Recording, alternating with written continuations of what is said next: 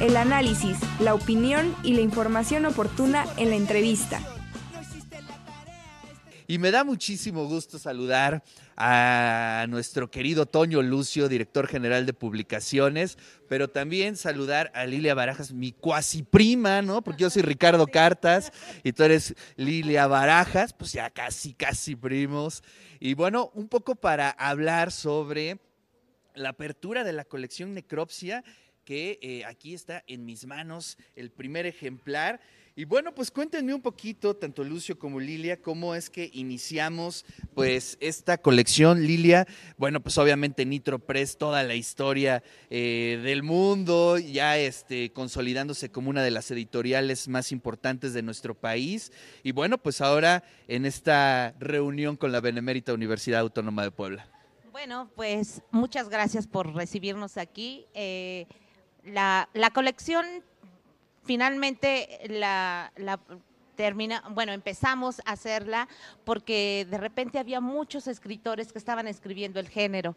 Entonces, cuando vimos que esto podía funcionar como una colección, dijimos, hagámosla, ¿no?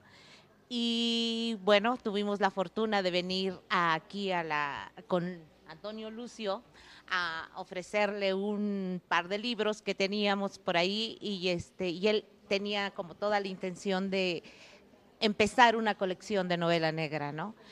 Y nos dio la confianza eh, para poder coeditar con la universidad y bueno, este es el resultado de, los... Oye, pues haciendo como un recuento, no sé, a lo mejor quizá en la Universidad de Nuevo León, ¿no? Pero de ahí en fuera, pocas universidades se interesan por el género, ¿no? ¿O cómo ves? Yo creo que hay como un como un desprecio por, el, por el género, en, general en la literatura, ¿no?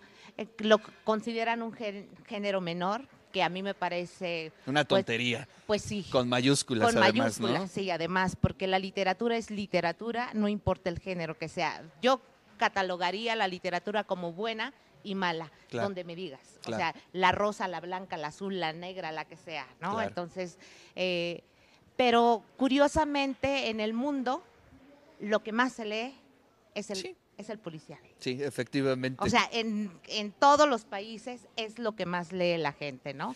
Oye, fíjate que ahorita haciendo memoria también, me acordé y se lo comenté a Lucio creo que hace unos meses, que aquí en nuestra universidad había una colección de novela negra y la coordinaba Paco Ignacio Taibo. Pero ah, te estoy hablando de la prehistoria, ¿no? Que serán como ochentas, ¿no? O sea que en nuestra universidad hay, un poco de tradición en ese aspecto.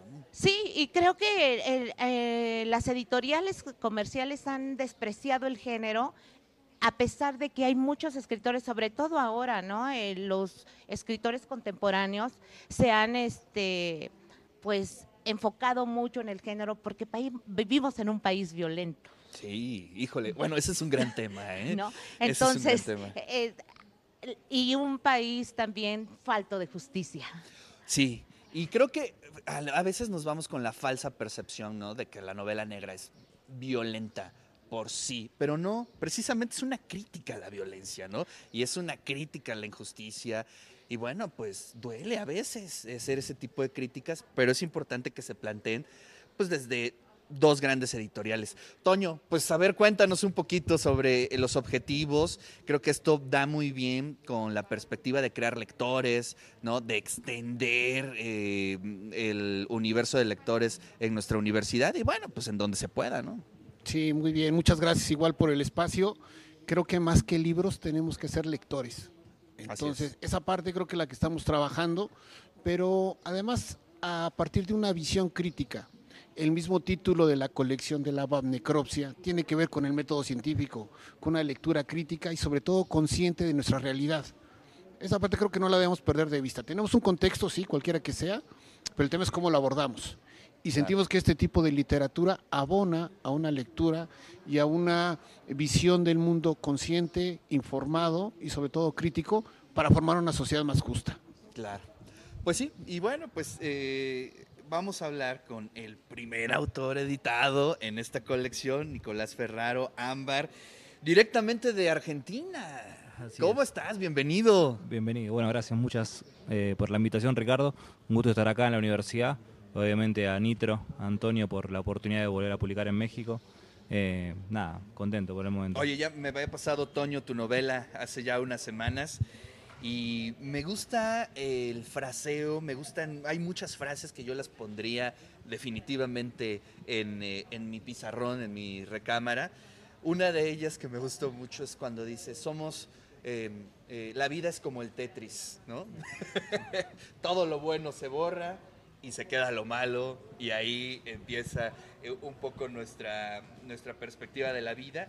Y pues también abrir, sos mi cicatriz favorita y con eso ya nos damos un poco cuenta de cómo inicia esta novela, esta novela de Ámbar y su papá, que bueno, es una chica, una adolescente que pues le toca cargar como a muchos con los temas de los padres y a partir de ahí se genera toda esta aventura. Cuéntanos un poquito sobre la novela. Sí, básicamente es lo que vos bien acabas de decir, es esta idea de, de la familia siempre como conflicto. Eh, ¿Qué pasa cuando ese lugar que tiene que ser tu lugar seguro es el que te pone en crisis o en peligro? Entonces desde ahí era como el puntapié inicial para contar las historias de esta adolescente de 15 Claro. años que quiere ser una chica común y corriente, que tiene sueños, que quiere irse de fiesta, que quiere estudiar alguna carrera quizás, eh, y al ser la hija de un criminal está impedida de todo eso. Entonces era, bueno, eh, dar una especie de cuenta de que no es una chica común de 15 años por Claro. el ambiente en el que se cree, que cría estas retóricas de la violencia de las que anda dando vuelta, pero al mismo tiempo que sigue teniendo esos sueños. Entonces era esta tensión, ¿cómo va a quedar ella? ¿Cómo se va a despedazar casi de a poquito eh, en vías de lograr lo que quiere o seguir siendo la hija de un criminal? Claro. Oye, y además uno, bueno, podría entender que es sencillo tener una vida normal, entre comillas, ¿no?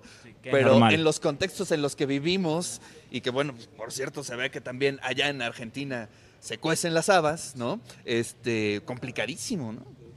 Sí, a, a ver, en ese lugar es siempre diferente, o sea, si bien son dos realidades diferentes, no, no hay punto de comparación. Em, el- este marco violento creo que está en toda Latinoamérica también, digo, eh, Brasil quizás está un poco más emparentado con México, sino más que nada también la posibilidad o la latencia de esta violencia que anda dando vueltas. Eh, ¿Cómo nos relacionamos con eso?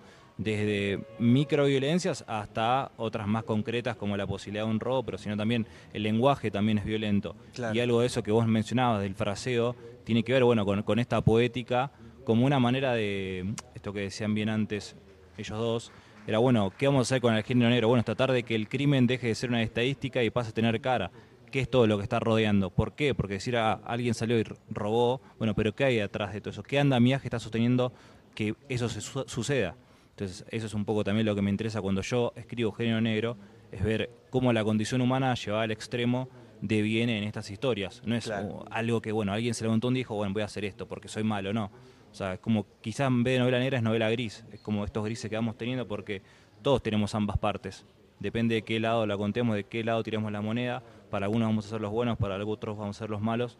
Pero bueno, en ese intermedio me gusta que, que juegue. Oye, y también algo que es un poco lo que comentaba Lilia, eh, la historia obviamente por una parte, los contextos, pero el lenguaje, ¿no? El lenguaje, digo, uno lo puede sospechar, ¿no? Desde lo mexicano, pero es muy argentino, es muy del muy border, podríamos decir, muy suburbial, y eso tiene su encanto, es decir, la armonía que se escucha en el lenguaje de tu novela es especial.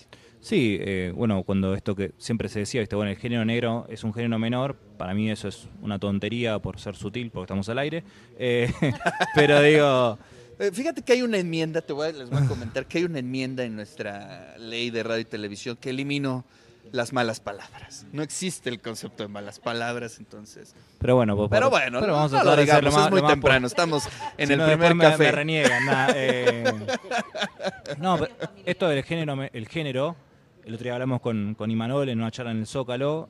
eh, la novela es el sustantivo. Después podemos poner el adjetivo que quieras: negra, rosa, Claro. azul, terror.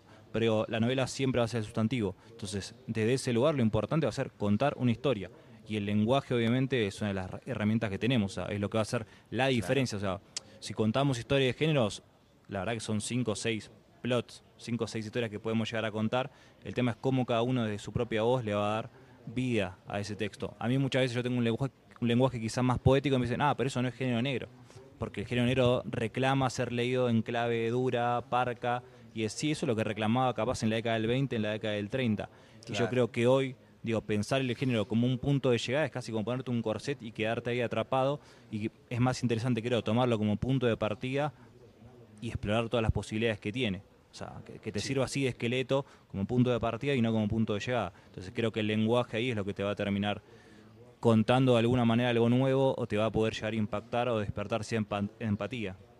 Sí, sí, la verdad. Y también es interesante cómo ha evolucionado el género, ¿no? Lo que tú comentas. Yo creo que ahorita estamos en el gran momento del género a nivel hispanoamericano, ¿no? En México, en Argentina, en otros lados.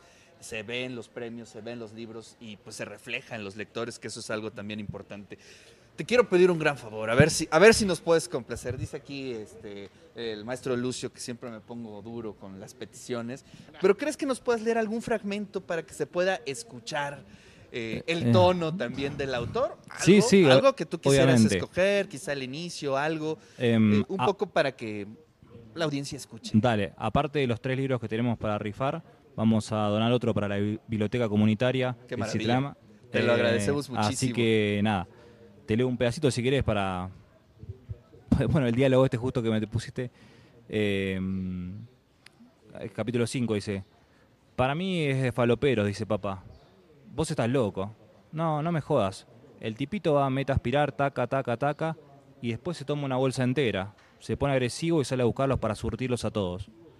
Entonces lo miro y le digo: ¿Vos te golpeaste la cabeza de chiquito? Y de grande también.